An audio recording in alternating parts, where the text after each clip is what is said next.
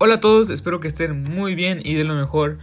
Y bienvenidos a otro episodio más de este podcast en español. Bienvenidos a NFL para todos. Y espero que su fin de semana haya sido agradable. Espero que se le hayan pasado muy bien. Pero bueno, vamos a empezar rápidamente con la lo que se vivió el domingo. Con, esta cartelera dominicana de costumbre, ¿verdad? Este, pero antes de eso, vamos a ver el juego que se disputó en entre los Texans versus Colts, que la verdad fue un juego muy, muy parejo, que se jugó tú por tú, que si yo tanto, que si yo también, un juego de defensivas, pero bueno, es un juego más que nada de división, un juego de división por el liderato, o sea, por el, por el liderato de la división que estaba jugando, o sea, ese partido los dos llegaron con el mismo récord, 6 ganados, 4 perdidos, nada más que ahí los Colts, como es un juego de división, pues los Colts le habían ganado a los Texans, así que los Colts iban arriba en la división. Pero ahora, este, pues ganaron los Texans, básicamente ganaron los Texans, este, un marcador de 20 a 17 muy, muy cerrado, todo el partido estuvo peleando. Fue, al principio fue un duelo, de defensivas, ya al último se empezó a desarrollar el partido de una manera muy interesante y al final pues los, los Texans supieron capitalizar muy bien sus posesiones de balón. Pero bueno, la verdad, este, ¿qué más puedo decir sobre este partido? Fue muy interesante, tanto, o sea, tanto defensivamente como ofensivamente. Fue un duelo no de muchos puntos, pero fue entretenido. Hubo buenas jugadas, grandes jugadas. Y lo más interesante, o sea, el corredor de los Colts es el suplente. No jugó Marlon Mack, que es el líder corredor de los Colts pero jugó Jonathan Williams, que nada más había tenido dos yardas antes de este juego, dos yardas antes, o sea, había tenido dos yardas nada más en los últimos dos años. Y en este partido terminó con más de 100 yardas, o sea, terminó con 26 acarreos para 104 yardas y agregarle ahí, agregar, hay que agregarle ahí lo que hizo por aire, pero bueno, o sea, básicamente para tener un corredor así, o sea, es más, es un, corredor bajo, o sea, es un 1,80 más o menos, es más o menos bajo. Pero un corredor que nada más había, o sea, nada más había corrido dos yardas en los últimos dos años, que venga un juego y te corra 104 yardas, o sea, pues, está bien. O sea, había estado saltando varios equipos en que se caía en Búfalo, que se caía en otro equipo así. Y ahora cayó aquí, pero pues le fue bien al equipo y le fue bien a él. Lo malo es que no ganaron. Tengo que admitirlo.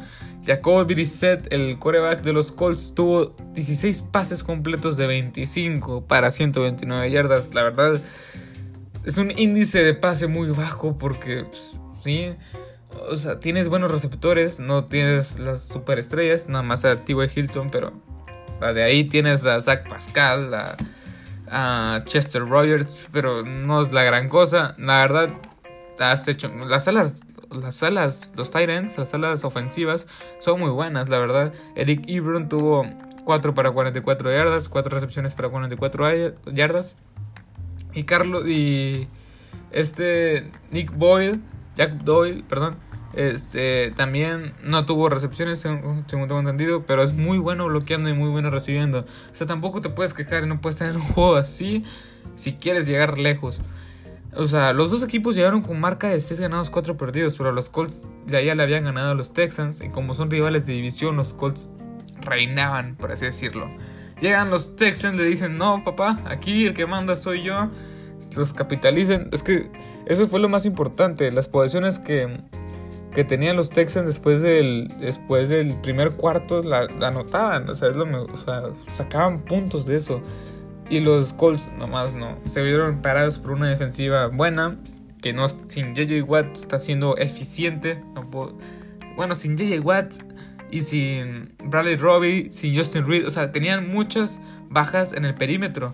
Eh, tanto así para que tuviera un buen juego Jacob Brissett, el, el coreback de los Colts. Pero bueno, no se hizo.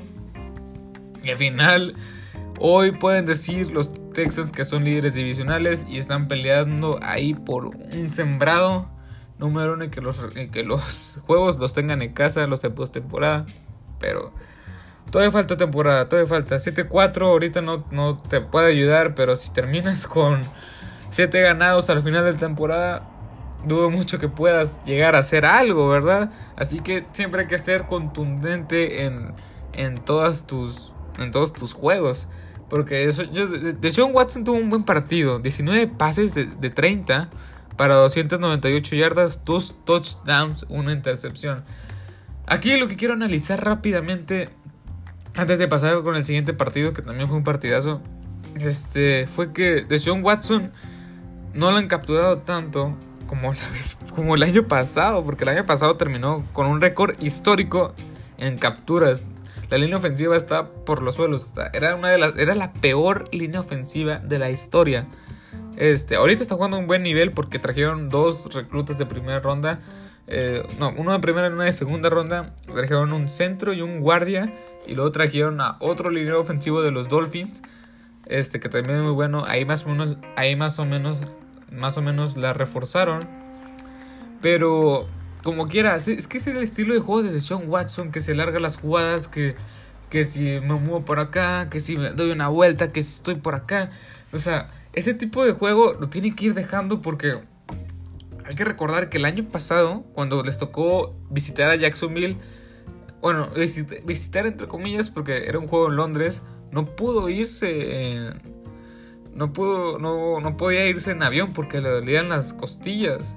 Ah, perdón, perdón. No fue en Londres, sí fue en Jacksonville, sí fue en Jacksonville. Este, no podía irse en avión porque la altura este cuando subió supuestamente esto no podía por el dolor de las costillas que le provocaban, porque aún una semana antes la habían golpeado como... Lo traían como saco de boxeo, básicamente. Pero ahorita ya está mejor, pero las capturas, yo he visto que varias capturas que... Que varias de las capturas que le han hecho es porque él, no sé, hace rápido el balón, o sea, lo tiene mucho tiempo, lo tiene mucho tiempo ahí, él, él, él. Pero no es porque quiera hacer la jugada grande, o aparentemente no sabemos, pero es porque así es su juego, o sea, Quieres siempre buscar un paso profundo, pero tienes que aprender a darle nada, pues darle, pasársela a tu corredor, pasársela a, un, otra válvula de escape o simplemente deshacerte el balón. Porque no puedes jugar así todo todo, todo, o sea, toda, todo, toda la vida o toda la temporada. Al final te van a dar un mal golpe y vas a terminar como Aaron Rodgers y pues no quieres terminar lesionado, o sea, no quieres terminar la temporada lesionado. Bueno, pues, este, vamos al siguiente juego que la verdad se definió en los momentos, en los últimos segundos, en los últimos 5 segundos se definió este partido y estoy hablando entre Carolina, las Panteras de Carolina contra los New Orleans Saints, los Santos de Nueva Orleans. Este fue un partido de puntos, fueron 60 y fueron 65 puntos en total. Estuvo muy bueno. Quedaron al final 34-31 a favor Nueva Orleans. Al final la casa manda. Fue, el juego Nueva Orleans. En fue el juego en Nueva Orleans en el Superdome. La verdad, este fue un juegazo. Todo capítulo fue un juegazo. No lo vi completo, pero sí pude ver los highlights.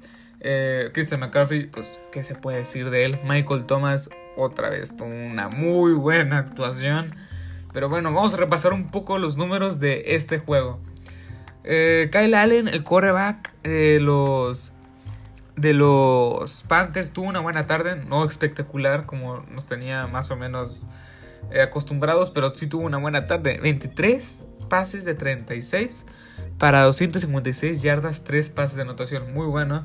Drew Brees, en cambio, también tuvo ahí una mejor tarde que este Kyle Allen. 30 pases de 39 para 311 yardas, 3 de anotación, una intercepción. Lo cual está.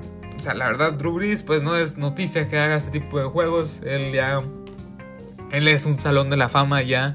Él es uno de los top 3 quarterbacks con más yardas en la historia de la NFL, con más de 70 mil.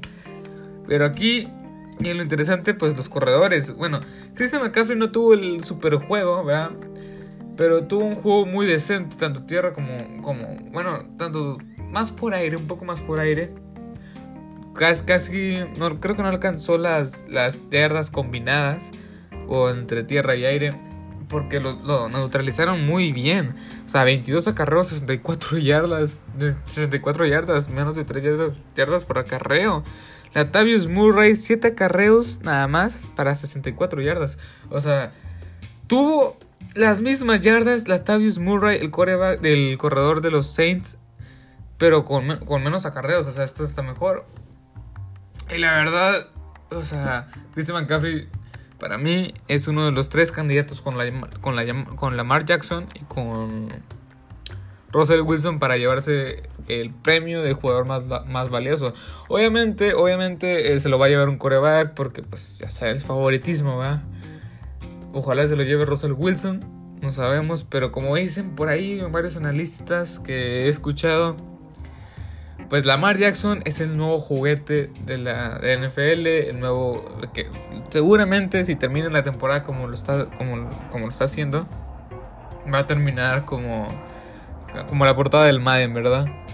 Bueno, eh, vamos a ver las yardas recibidas de los receptores, pues David DJ Moore la verdad tuvo una muy buena tarde, o sea, creo que inclusive sí, inclusive mejor que Michael Thomas.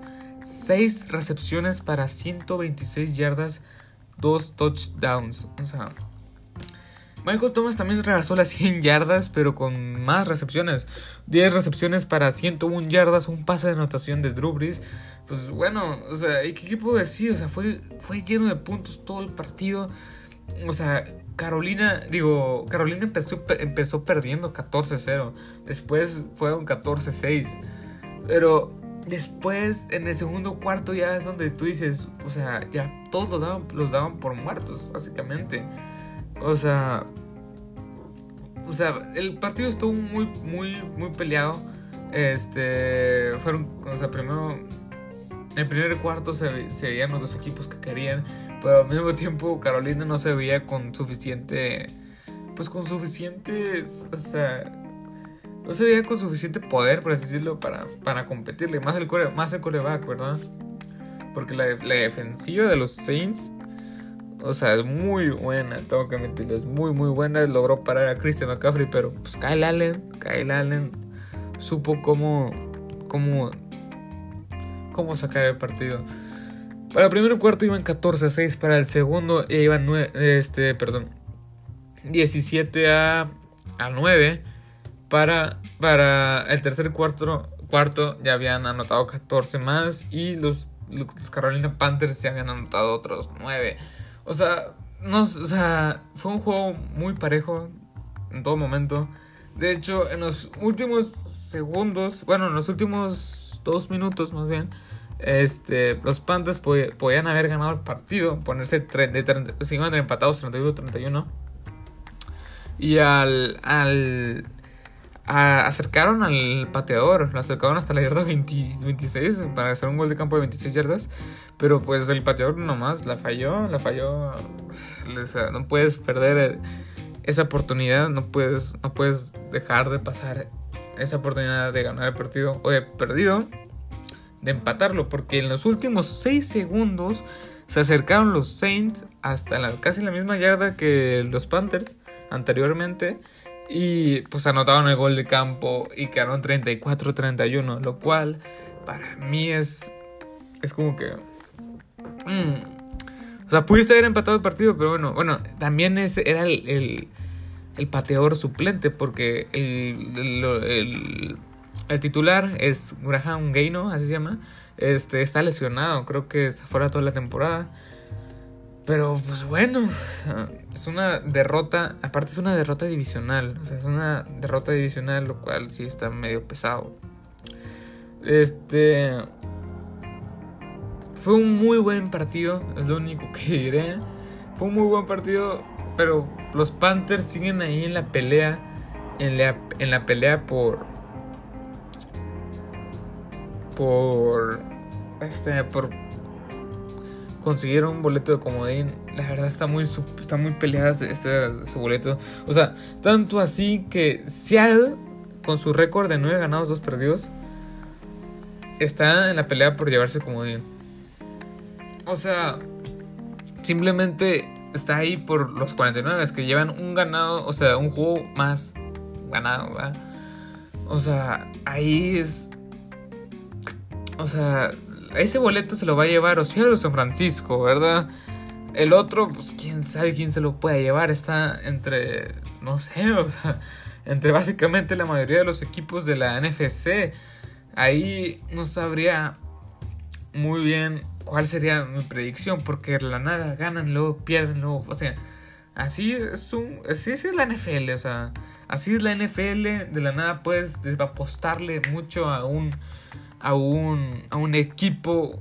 Y de la nada perder. Es como los Jets. Es como los Jets que le ganaron a. A Oakland 34 a 3. Que para mí es una de las dos sorpresas de la semana. O sea, se supone que Oakland les, los iba, les iba a correr, pero al final los Jets, la, defensiva se aplicó y paró el corredor Josh Jacobs, que estaba haciendo una auténtica, auténtica sensación. Pero sí es cada semana, o sea, ves cada sorpresa que tú dices, what the fuck. Pero bueno, o sea, ¿qué más se puede hacer? O sea, así es la NFL, todos pueden ganarle a todos. Cualquier día le puede, o sea, cualquier día, cualquiera le puede ganar a cualquiera. Como diría un locutor que ayer escuché esa frase. Bueno, sigamos con el siguiente partido, que es entre las Philadelphia Eagles y los Seahawks, Seahawks. El partido también fue súper reñido, o sea, no fue la gran cosa. por algo lo, lo cambiaron de, de, la noche a mediodía más o menos. Porque supuestamente el, el otro partido que era 49ers y Green Bay iba a estar súper bueno. Pero ya ahorita hablaremos sobre ese partido. Pero ahorita estamos con Seahawks contra Eagles. Los Seahawks iban a ir de visitante. Los Seahawks de visitante esta temporada van 6 ganados, 0 perdidos. Y los, y los Eagles de local van 3 ganados, 3 perdidos. O sea, fue un juego muy, muy muy competitivo. Ah, o sea, fue un juego, ahora sí fue un juego de defensivas. A ver cuál defensiva aguantaba más. Y aquí tengo que admitir que Pete Carroll hizo un muy buen trabajo en la defensiva. Neutralizó tanto a Jay Ajay como a Mike Sanders, los dos corredores de los, de los Eagles. Aquí, cuando un equipo no te deja correr, lo único que tienes que hacer es lanzar. Y cuando ya lanzas mucho en exceso, es ya básicamente entregar el partido. ¿Por qué digo esto? Porque Carson Wentz lanzó 45 veces el balón. 45 veces el balón, de las cuales 31 fueron completos, ¿verdad? Pero, o sea, fueron pases muy cortos. O sea, es que el esquema de, de los Eagles es un, una, se le dice RPO, es Read Pass Option. O sea, pero cuando no te funciona el play action, o sea, eh, esas jugadas de engaño, de, corrida, porque no, te van a funcionar porque no corres el balón, obviamente no, no, la defensiva no se va a esperar que corras el balón, pues tienes que lanzar.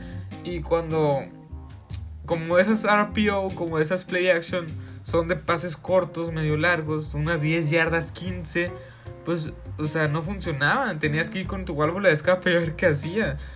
La válvula de escape está a unas 3 yardas de la línea de scrimmage. O sea, este juego la verdad fue muy duro, pero... Ah, los Eagles quedan 5 o 6, están en un juego de los, de los Cowboys, que perdido también contra Inglaterra. Ahorita vamos a hablar de ese partido. Y los Seahawks están 9-2. 9 ganados, 2 perdidos, que nada más han perdido contra los Ravens. Que así estuvo, ese juego estuvo muy peleado también. Y los Saints, que ese sí estuvo, fue una paleada en casa. Son los únicos que han perdido. Y fue de local. Bueno, pues, ¿qué puedo decir? ¿Qué puedo comentar sobre este, este partido? O sea, de hecho, los números de Russell Wilson no es que fueron los, mejores. Fue cumplidor, como pues él. 13 pases de 25 para 200 yardas. Un touchdown, una intercepción. Su segunda de la temporada. Su segunda este Russell Wilson que me sorprende mucho. Yo, en lo personal, prefiero que se lleve él el jugador más valioso a Lamar Jackson, porque Lamar Jackson, ah, no sé, o sea, Russell Wilson ya tiene la experiencia, se lo, está teniendo mejor temporada como coreback, como coreback, porque Jackson, o sea, corre y corre y corre y crea jugadas así de fantasía, como le dicen el videojuego humano, pero pues eso está de más, ¿no? Lo que puede hacer es lanzando, lanzando. Y Russell Wilson lleva 19 pases de anotación y dos intercepciones. Mm, o sea, como pasador es mejor Russell Wilson en lo personal. Ya cada quien tiene su, su opinión, que yo creo que la mayoría está de acuerdo conmigo. Pero vamos a ver un poco el tema de los corredores. Rashad Penny, el segundo corredor de los, de los Seahawks, tuvo más de 100 yardas, 130 yardas en 14 carreos. La verdad le fue muy muy bien. Pero pues ahí hay que agregar un acarreo que hizo de 50 yardas más o menos. O sea, tampoco. Estas estadísticas son un poco engañosas. Pero pues también tuvo sus más de 100 yardas. No hay que quitarle el mérito, ¿verdad? Y Miles Sanders, el corredor de los Seahawks. Digo, de los, Eagles. Tuvo 12 acarreos para 63 yardas. No fue lo más, lo más acá. No fue los números pues no rebasó las 100 yardas básicamente. Este fue un juego muy peleado, juegos de defensivas que la verdad este yo creo que el resultado muchos esperaban que ganara Filadelfia por la localía. Pero pues aquí la experiencia es lo que saca adelante el, el partido. Bueno, vamos, a, vamos al siguiente punto de este episodio. Este, bueno, aquí una pregunta para los que están escuchando este, este, este, este, este podcast, que yo también la voy a responder porque es pues, un punto de vista, ¿verdad? ¿Habrá o va a haber postemporada para los Philadelphia Eagles? Respondan y pues vamos a comentar esto. Ah, yo pienso que probablemente no. Yo creo que no están bien armados ahorita es un equipo el cual no tenía, no tiene ahorita mismo. la campaña inició principalmente con Nelson Aguilar, con Alshon Jeffrey y como de Sean Jackson con, como sus tres principales receptores. ¿Sí? Y como Jordan Howard como su principal corredor. Bueno, de esos cuatro, este, de esos cuatro, ninguno de los principales jugó el pasado domingo. O sea, ninguno de los cuatro jugó. De Sean Jackson, que es un jugadorazo vertical, o sea, es muy, muy bueno. Puedes lanzarle 20 yardas siempre, o sea, creo que tiene, o sea, no, sé muy bien esa estadística, pero está, o sea, promedia un alto índice de yardas, de más de 20 yardas. O sea, está lesionado, está fuera toda la temporada ya, o sea, está descartado. Jordan Howard no se sabe muy bien con él. Creo que está fuera de tres o dos semanas más o menos por unas molestias que tenía. Y Nelson Aguilar y Jason Jeffrey pues simplemente no jugaron por otras lesiones también. Si vas a estar así lo que resta de temporada, pues básicamente no tienes a tu armamento principal. O sea, antes los, los receptores que estaban jugando este, este domingo, uno tenía dos recepciones, dos recepciones en toda la temporada, otro tenía una, otro tenía 10, pero 10 en la mitad de la temporada es como que básicamente no tenías participación en la ofensiva. O sea, y son los, esos fueron los receptores titulares. JJ, JJ Arcea Whiteside, algo así, este, Malik Hollins, Jordan Matthews. O sea, son receptores que tú dices, no, pues nunca los había visto en la temporada y ahora tienen que salir a dar la cara porque pues básicamente no hay receptores. Pero pues bueno, o sea, si siguen así, la verdad, la defensiva es buena. Mantuvo Seattle al límite así, o sea, estuvo ahí peleado.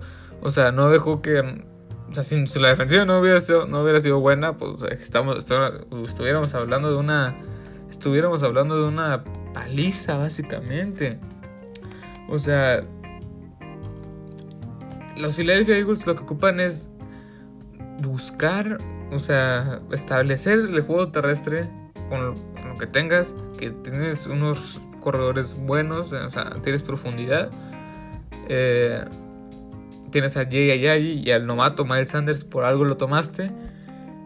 Y a los receptores, pues, ¿qué más? Entrenarlos, prepararlos, porque vienen juegos difíciles. Bueno, deja, no difíciles, pero vienen juegos que sí. Vienen juegos muy importantes porque tienes que ganarlos básicamente todos. Porque no, no basta con.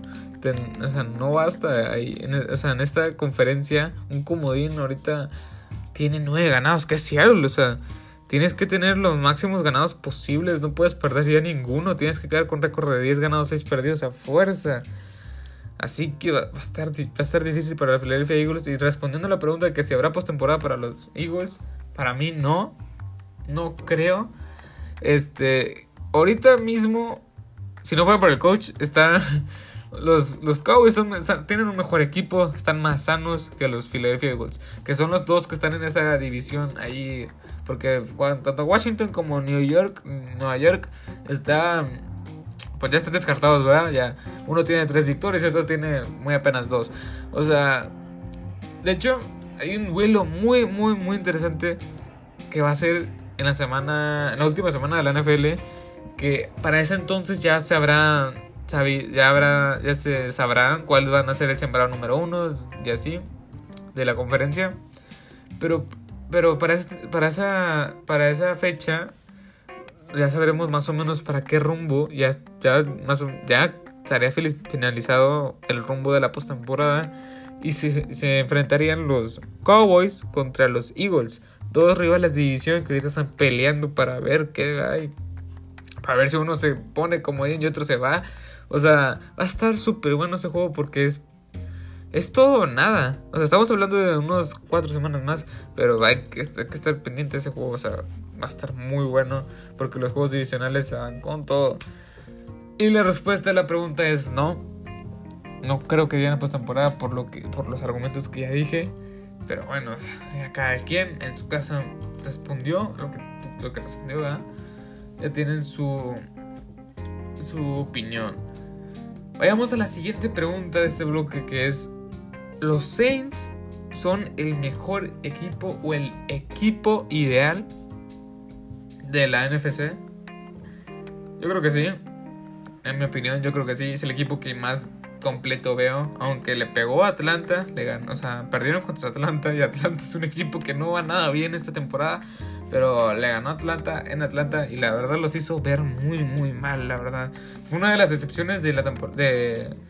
Atlanta es un, es un, equipo, bueno, ahorita vamos a despegarnos un poco de, este, de esta pregunta, pero Atlanta es, Atlanta es un equipo que la verdad es muy malo, o sea, es muy, muy, muy, muy malo que nada más lleva tres victorias en la temporada, que se pronosticaba llegar lejos porque traía un, buen equipo, pero al final no se armó.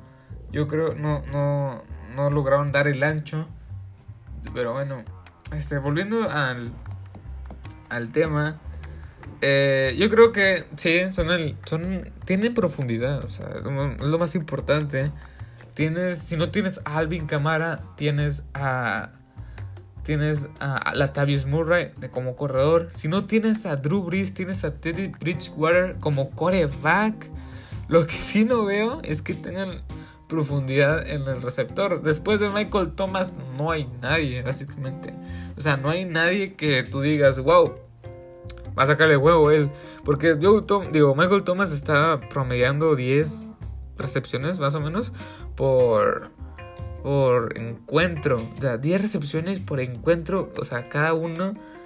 O sea, no, o sea entonces con quién, es, con quién con quién estás jugando, o sea, con quién qué, receptores tienes ahí para lanzarles. Si no puedes, o sea, si no si nada más le, lanzas a él el balón. Pero pues bueno, yo pienso que es un equipo muy completo, es uno de los equipos más completos, es más completo incluso que los que los que los Packers y que los 49ers en esa conferencia.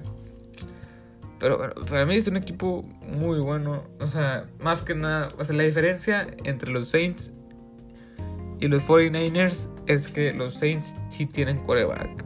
Y los, y los 49ers, la verdad, no tienen quarterback.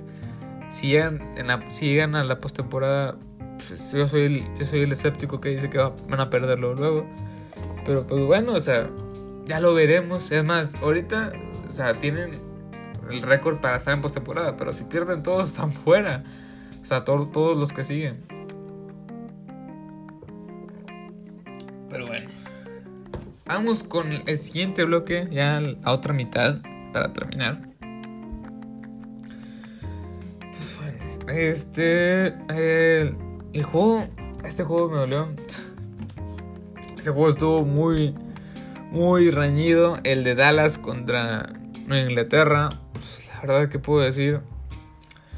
Yo soy Kobe de corazón. Yo sí lo vi. Yo sí lo vi. Me dolió ver. No me dolió tanto que perdieran. Tengo que admitirlo. No me dolió tanto. Porque fue un, un juego muy disputado. Fue un juego muy. Muy peleado. Bueno, pues la diferencia no fue mucha, ¿verdad? Fueron 9 puntos a 13. Este. Yo creo que eh, pudieron, pudieron, haber ganado si la, si la ofensiva hubiera capitalizado el. La, es que fueron 3, 4 veces que estuvieron en zona de gol. Bueno, en zona roja o en la mitad del campo ya. Y no pudieron convertir nada. O sea, fueron, bueno, fueron dos veces que pudieron haber anotado. No pudieron, no pudieron anotar. Fueron goles de campo, un gol de campo fallido. O sea, la defensiva estuvo bien, logró frenar a Tom Brady. O sea, la verdad, los números no es que fueron los mejores. 17 pases de 37 para 190 yardas. Ni siquiera llegó a las 200. Dak Prescott tuvo un mejor día. 19 pases de 33, 222 yardas, una intercepción. O sea, la verdad creo que las cuestiones climatológicas sí fueron un poco un poco de factor, la verdad, el viento está súper, está medio fuerte. De hecho, hay una patada ahí de, kickoff donde este, el aire hace que se regrese el balón y el, el regresador de los Cowboys tiene que, que regresarse por el balón y así. O sea, fueron muchas cuestiones. En cuestiones de yardas terrestres, pues también fueron muy similares. 21 carros de Ezekiel Elliott para 86 yardas. 20 carros para Sonny Michel para 85 yardas. Pero o sea, fue un juego muy parejo. La verdad, fue un juego de defensivas. Este sí fue un juego de defensivas. Aquí el, la defensiva que más se doblara era la que iba a caer. Pero estamos hablando de un juego de la ofensiva número uno en yardas eh, contra la defensiva número uno en yardas. O sea, era. Era. Era como se le dice. Se le dijo. Se le llamó el juego choque de trenes. O sea. La verdad, yo pienso que si este juego hubiera sido con unas mejores estas, situaciones climatológicas, este juego si hubiera sido mejor, un poco más entretenido, un poco más movido, con más puntos, con más jugadas grandes. Porque jugadas grandes sí hubo, pero no es como que la gran cosa. El partido, o sea, básicamente no puedo comentar mucho este partido porque no fue la gran cosa. Lo tenía que poner porque era un partido muy, muy interesante, muy, o sea, muy llamativo. Los nombres, el equipo de América contra el nuevo equipo de América. O sea, si me explico? O sea, es, es, eh, es, es, un partido que tenía que comentar. Pero bueno, o sea, básicamente los Cowboys se ponen 6-5, 6-5. Como visitantes se ponen 3-3. Y los Patriots se ponen 10 ganados, un perdido. 10 ganados, un perdido. Pues ahí van, ahí van otra vez al Super Bowl. Aunque mucha gente no le gusta, no le agrada esa idea, pues ahí van otra vez al Super Bowl. Este. Pero pues bueno, que se son los Petros, juegan bien, son, están bien coachados. Este, no puedo, no puedo, no puedo quejarme. Pues, eh, yo, sí, yo sí soy de los que piensa que a lo mejor llega a una semifinal o a una final de conferencia, como le dicen. Los Patriots, pero los Cowboys máximo. Los Cowboys máximo yo creo que llegan a, a la ronda. No, o sea, este, este equipo tiene, tiene buenos jugadores, tiene buena profundidad. Lo único que le falta es el jugador más importante que es el head coach. Porque Dak Prescott está teniendo una muy buena temporada. Pero el head coach es el que yo creo que puede ayudar inclusive a Dak Prescott a que mejore más. O sea, pero bueno, esta es la última temporada de Jason Garrett. Estoy casi seguro. Y ya Jerry Jones, el propietario y gerente general de los Cowboys está seguro que es su última temporada. No sé por qué, no sé por qué. No sé por qué lo, dejó una temporada más. Lo debió haber despedido la temporada pasada, pero bueno. Bueno, pues básicamente este, este, partido de Dallas, el que sigue, es una de las dos decepciones que quería comentar el día de, hoy. Una de las dos decepciones de esta jornada dominical. O sea, la verdad fue espantoso lo que vi. O sea, yo en el episodio anterior había dicho que Oakland sí era un serio candidato. Ahorita ya no sé qué pensar, ya no sé qué decir. Perdió contra los Jets en allá en Nueva York. Perdió feo, feo lo que le sigue. O sea, perdió. Fue una arrastrada, básicamente. Fueron 34 puntos a 3. O sea, estamos hablando de que para el primer, para el primer tiempo, por decirlo, el primer tiempo, la primera mitad terminó 13, 13 a 3. O sea, no iban bien. No iban muy abajo, no iban muy arriba. O sea, el juego estaba parejo. Pero en el tercer cuarto los Jets anotan 21 puntos y los... Y los... Y los Raiders ya no supieron qué hacer. O sea, los Raiders en el primer cuarto anotaron 3 y fueron los, fueron los únicos puntos que anotaron después. O sea, el partido fue una completa... O sea, fue muy...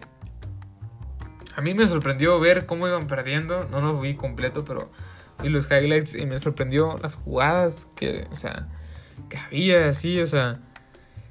La verdad fue un partido para el olvido. Derek Carr también tuvo su mal partido, el coreback de los Oakland Raiders. Josh Jacobs también tuvo un muy mal partido. O sea, estamos hablando de que Derek Carr tuvo 15, digo, 15 pases de 27 para 127 yardas, una intercepción. O sea, esos son números que tienes que hacer en la primera mitad de un juego. Si es que eres muy bueno, ¿verdad? O más o menos. Pero aquí, o sea, acabó el partido con eso. O sea, básicamente la defensiva de los Jets se les puso encima, o sea, se les interpuso, se les fue como una pared, como topar con una pared y ya no supieron qué hacer. O sea, Josh Jacobs no tuvo 3.4 yardas por acarreo cuando venía promediando cerca de 4, 4.5. O sea, tuvo 10 acarreos para 34 yardas. Josh Jacobs. O sea, Sam Darnold, pues 20. Sam Darnold es el quarterback de los Jets. Tuvo 20 pases completos de 29. Que la verdad está muy bien esa cifra. Bueno, ese número para 316, para 316 yardas, 2 de anotación. O sea, fue una muy buena tarde para Sam Darnold, pero son destellos que, que tiene este equipo de los Jets. Y, no, y también son destellos que tiene el equipo de los Raiders, pero creo que los Raiders están mucho mejor coachados que los Jets. Este partido no sé qué pensar, la verdad. O sea, creo que fue un, mal día, simplemente un mal juego, como cualquiera le puede pasar en la vida. Este, pero pues bueno, o sea, vamos a seguirle dando porque pues no se, o sea, no, se pueden dar por vencidos los Jets, aunque digo los los Raiders, los Jets creo que ya están descartados, ya tienen 4 ganados, 7 perdidos, o sea, ya, ya están por mucho fuera. Pero los Raiders, este es un dato muy interesante, o sea, de visitante llevan un ganado, cuatro perdidos. O sea, en cuestión de visitantes sí están, sí están un poco, un poco, un poco ahí de que, pues, sí, sí tienen que mejorar en ese aspecto, porque no todo, no todos los juegos van a ser en casa siempre y la postemporada menos va a ser en casa con ese récord que tiene. Sí, yo sí soy de los que piensan que va a pasar como comodín. Si tiene con qué. Eh, yo creo que va a ganar los siguientes tres juegos. Este, o de perdido va a ganar unos otros cuatro juegos. Pero pues bueno, ¿qué se, qué se puede decir?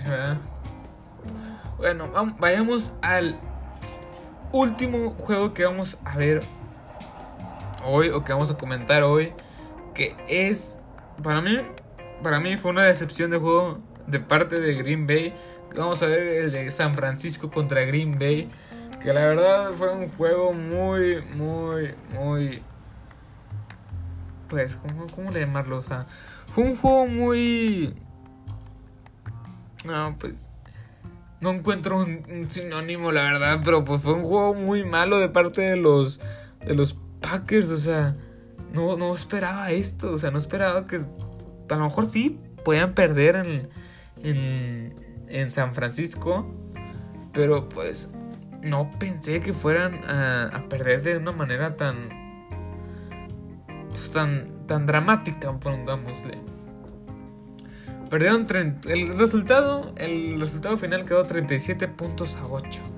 37 puntos a 8 sí está un poco complicado, O sea, básicamente el primer tiempo terminó 23-0. O sea, el primer tiempo terminó 23 puntos a 0 favor San Francisco. Cuando inició el tercer cuarto, pues le costó le costó trabajo, este...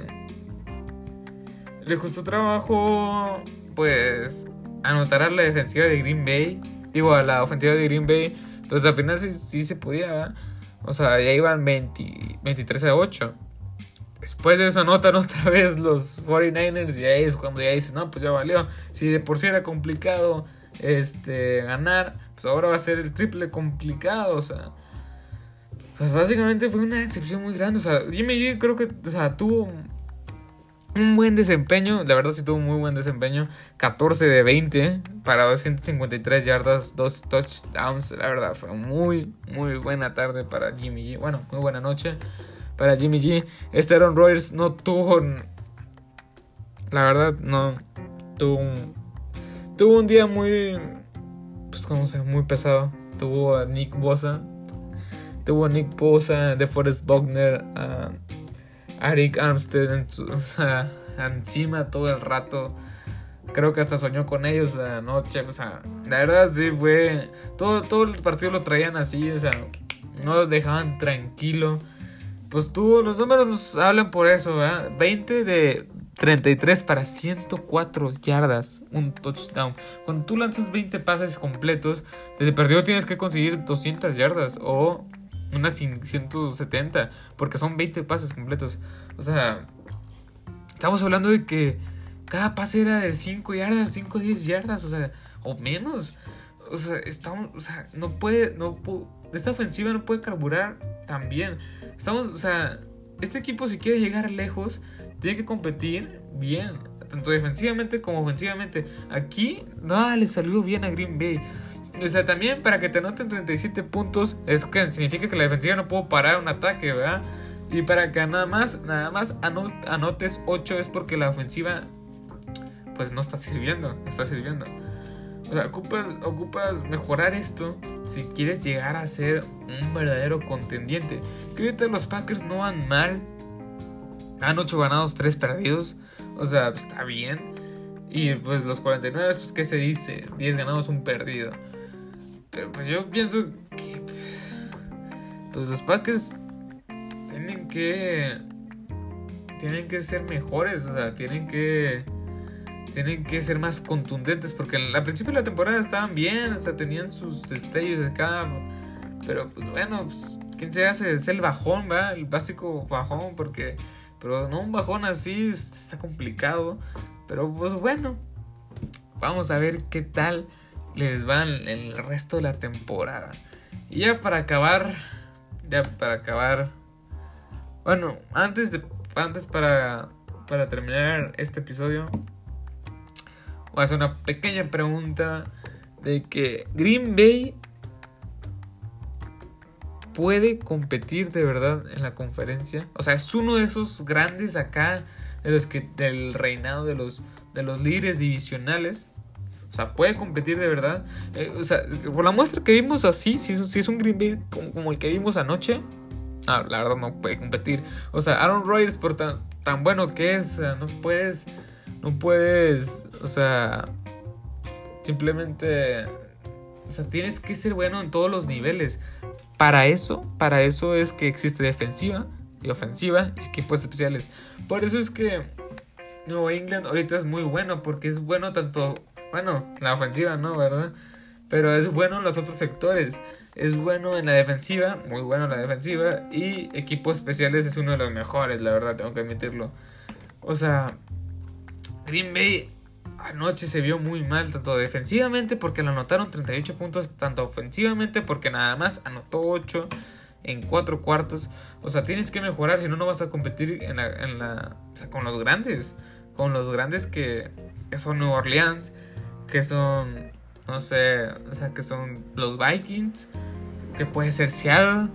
O sea, así me explico, esos sí tienen talento bien Y yo no dudo que los, los Packers puedan tener buen talento, pero hay que pulirlo, hay que pulirlo. Hay que, eso es nada más es cuestión del coach. El coach, el coach también es muy novato, tiene cerca de treinta y tantos años, 38 creo. Matt LaFleur tiene que hacer un muy buen trabajo si es que quiere llegar lejos en postemporada. Y no se llega, pueden llegar a Super Bowl con un talento que, tienen en la defensiva, que tienen a Salario Smith, a Preston Smith. Y pues sin duda tienes al gran talento de la NFL que es Aaron Rodgers.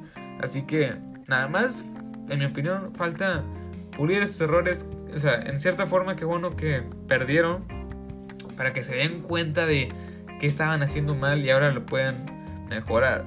Todavía falta un, rato de la NFL, falta un rato de la temporada regular, pero pues tienes que aprovechar ese rato para para entrenar eso, o sea, básicamente para entrenar. Bueno, ahora sí con la última sección de este canal, con la última, con el, último, perdón, con el, último apartado de este episodio, vamos a hablar sobre el juego que se va a disputar esta noche, que es Ravens contra Rams, que este es un duelo que la verdad, pues, anoche yo chequé cómo estaba en el Football Power Index y decía que estaban los Rams favoritos 60%, 60 a 40. Ahorita lo estoy viendo, ahorita en vivo aquí lo estoy viendo. Y es 47 puntos, 47.1% eh, tiene probabilidad de los Rams para ganar. Y 52.5 los Ravens para ganar. O sea, fuera de eso es, o sea, es mucho para mí, para los Rams. Porque los Rams no es que sean ahorita el super equipo que fue el año pasado, que tronaba todas las defensivas que se le pusieran. Ahorita es un equipo normal contenible, puede ser contenible en la ofensiva y en la defensiva también. Pero, pues bueno, vamos a ver un poco los números de Lamar Jackson que está teniendo en la temporada. 135 de 279 pases para 200, 2.258 yardas. 19 pases de anotación, 5 intercepciones. Pero si vemos del otro lado a Jared Goff, que es el quarterback de los Rams, tiene 275 pases de 373 para 2783 yardas, 11 pases de anotación, 10 intercepciones. O sea, no ha sido ni, un, ni la mitad de lo que fue el año la, la, temporada pasada. O sea, la verdad fue pues la verdad la temporada fue la, temporada pasada fue muy buena para él, tengo que admitirlo. Fue, fue nominado al Pro Bowl fue invitado de Pro Bowl, la tazón de los profesionales, pero ahorita no está haciendo nada. Igual del, del apartado de los corredores. Lo interesante aquí es que Lamar Jackson, el mismo coreback, tiene más yardas por acarreo del equipo. O sea, sé que más yardas tienen en el equipo en terrestres. O sea, tiene 116 acarreos. 116 acarreos. O sea, escuchen la cantidad de acarreos. Y ahorita vamos a comentar algo. 116 acarreos para 281 yardas, 6 de anotación. Y ahora vamos a ver el corredor de los. El corredor titular de Los Ángeles. O sea, son 129 acarreos. Para 525 yardas, 7. O sea, 7 touchdowns. ¡Wow! O sea, aquí tiene menos acarreos Lamar Jackson, pero. O sea, está a unas 14 carreros de igualar la marca de corredor principal de los, de los Rams. Y tiene 200 yardas más que el, el corredor principal de los Rams. O sea, este es un jugadorazo. O sea, tengo que admitirlo que sí, avienta unas jugadas muy, muy buenas. Y está, este equipo de los Ravens está súper bien coachado. O sea, está muy, muy bien coachado. Es uno de esos equipos que tú dices, wow, o sea, tienen con qué competir, tienen con qué, la verdad. Este, pues bueno. Eh, vamos a ver un poco ya el último apartado de la, de la, de la, del ataque aéreo. Que el líder de los, de los, de los Ravens es Mark Andrews, que ahorita lleva 48 pases atrapados para 598 yardas, 6 de anotación. Y el otro es Cooper Cup de, de los ya del de, perdón, de los Rams de 61 de o sea, 61 atrapadas para 845 yardas, 5 touchdowns. La verdad es que yo veo que sí va a ganar los, los, los, Ravens porque traen mucho mejor equipo y traen, ahorita es un momento, o sea, es un momento y aparte el cucheo. Yo le creo más a John Harbaugh ahorita que a Sean, a Sean McVay. Ahorita ya, o sea, creo que esa ofensiva de los Rams ya está muy, muy, pues muy, muy descifrada. Ya nadie se cree los engaños, ya nadie nada. Todd Gurley ya no es el mismo, que es el corredor principal de los Rams. O sea, ahorita yo no veo factible este, este equipo, ya no es lo mismo. Pero bueno, hasta aquí el episodio de hoy. Este, esta semana voy a estar subiendo otros dos. Uno lo voy a subir el miércoles, lo más probable, sí. Y otro lo, voy a subir el viernes o el sábado. Porque pues el jueves es acción de gracias. Eh, o así. Este, y se van a jugar tres partidos. Y pues tenemos que estar ahí con la previa y con las conclusiones de estos tres partidos. Pero bueno, espero que este episodio les haya sido de su agrado. Eh, nos vemos en el siguiente episodio. Eh, que va a ser, pues yo creo, lo más seguro es el miércoles. El miércoles, no va a ser el jueves, la verdad, no, no, no. Eh, va a ser el miércoles o, o, mañana, lo más probable, mañana o el miércoles. El, este, para checar las, la previa y el juego de hoy, la conclusión, de, la conclusión del juego de hoy y la previa del, del juego, de los tres juegos que se van a disputar el jueves. Pero bueno, espero que este episodio les haya sido de sagrado. Este. Pues nada más que decirles. Este, muchas gracias por escucharme o por sintonizarme, no sé cómo decirlo. Pero muchas gracias. Eh, pues nos escuchamos en la próxima. Adiós.